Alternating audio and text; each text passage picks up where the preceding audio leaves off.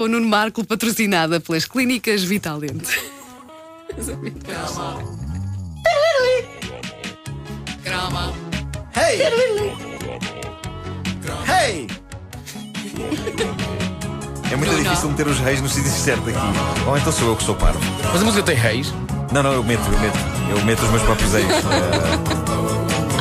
Hey! Hey! Tu pões reis em qualquer canção, não é? Exato.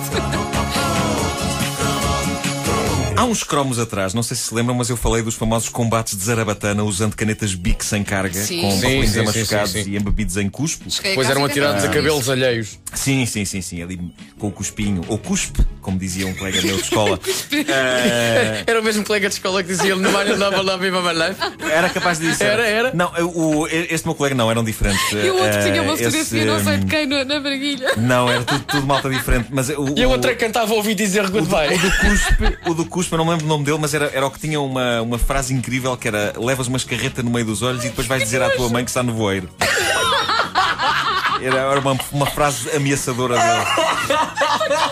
Era uma frase ameaçadora que ele tinha. Ora bem, num nível de violência escolar um pouco mais elevado, eu falei também do, do famoso Corredor da Morte, também conhecido como Túnel da Morte, em que eh, pessoas levavam chapadas de todo um corredor de indivíduos. Eras tu, Marco, eras tu, pô. Quando, eu- sim, claro, Pessoas. Era eu. Uh, Um plural geral. Era Pessoas, pessoa, era o Marco. Pessoa, era eu. Era eu que estava lá no meio. Trás, trás, trás. Ainda hoje sinto a dor. Uh, quando eu julgava que não se podia ir mais longe, eis que começam a surgir na página oficial da Caderneta de Cromos no Facebook vários ouvintes desta rubrica chamando-me a atenção para uh, todo um outro grau de violência, utilizando esse bem precioso que eram os chamados tubos brancos de PVC.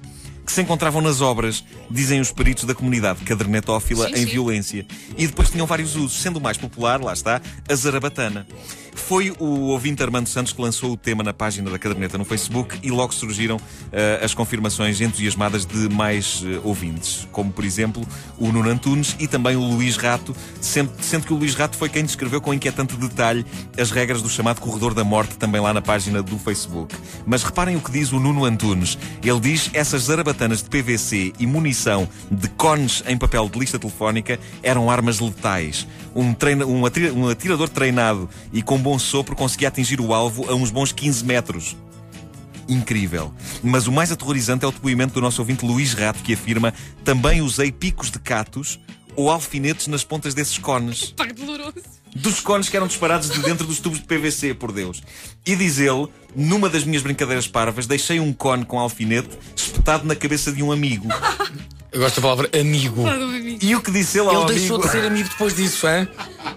Não, na altura ninguém levava nada a mal. Exato, claro. Exato, exato. Ora, o que é que ele disse ao amigo antes de lhe acertar? Foi isto que ele transcreve. Ele diz: Não te mexas que vou só fazer uma razia.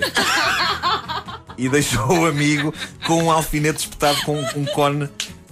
Epá, isto é assustador. Nós vivíamos para provocar dor uns Sim, aos sim, outros. sim. Eh, quer dizer, eu não, eu vivia para receber a dor. Vocês não se podem esquecer que eu só agredi colegas de escola duas vezes na minha vida e uma delas foi sem querer. Eh, essa vez foi na terceira classe, na escola primária. Um colega meu estava na brincadeira a querer atirar-me de uma janela e eu dei-lhe um, eu dei-lhe um murro no olho. Mas não foi pensado, eu estava simplesmente a debater-me pela vida.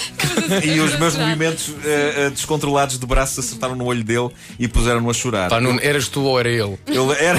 Epá, É a lei da selva, meu amigo. nesses termos, claro que sim. Cada Eu- homem por eu- si. Eu lembro-me de ter ficado embriagado de violência.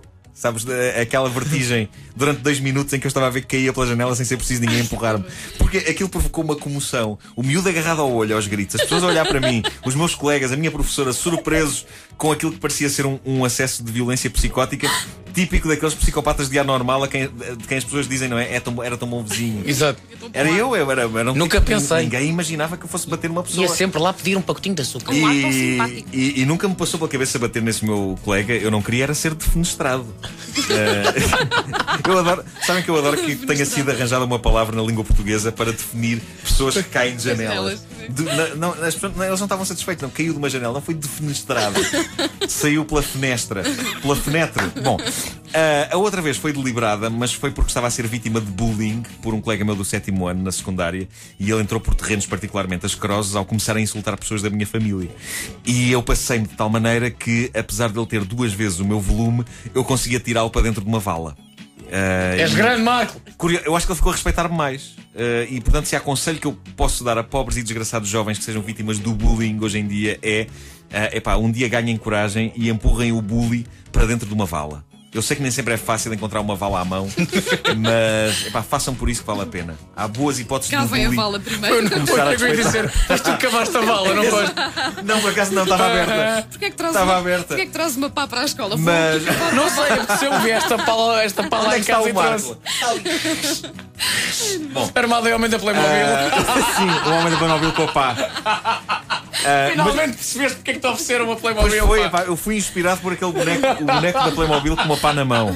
Para quem não sabe o que estou a falar, hoje são um dos primeiros eh, cromos da caderneta. Em pod- em podcast, em Em. Escutem. Mas não vão agora, que agora estou a falar. é? Bom. Ah, mas por isso eu era um tipo pacato. Eu, eu lembro do Corredor da Morte, porque era vítima dele, mas tenho de confessar que estas batalhas com tubos de PVC sacados das obras não me soam ah, familiares, embora claramente seja uma memória de ah, vários rapazes que cresceram na mesma altura. Eu também me lembro. Tam- mas também batias com os tubos de PVC? Não, não, eu também era bem comportado. Pronto, ok. Eu, Às vezes. Possivelmente eu não me dava com malta que andava nas obras em busca de armas. Tudo isso me parece coisa de maus rapazes, daqueles que andavam pelos cantos a fumar mata-ratos e kentuckis. Ah, eu dava-me eu dava com a malta que comia sombrinhas da Regina. era, o meu, era o meu vício. Era o meu vício. Ah, ia ter algum contacto com Ou então cigarros de chocolate, achando, Sim, que aquilo, também. achando que aquilo era altamente. Ser, é, pá, Eu isto é sou mesmo muito mau. fixe. Isto é muito Então, cool. que marca fumas? Regina. Ah, mas eu, eu a ter algum contacto com tubos de PVC, era mais o tubo de PVC ter contacto comigo, na zona das pernas para aí, e com muita força. Mas eh, respeito quem tem esta memória. Respeito. Desde que não me batam com o tubo, eu respeito.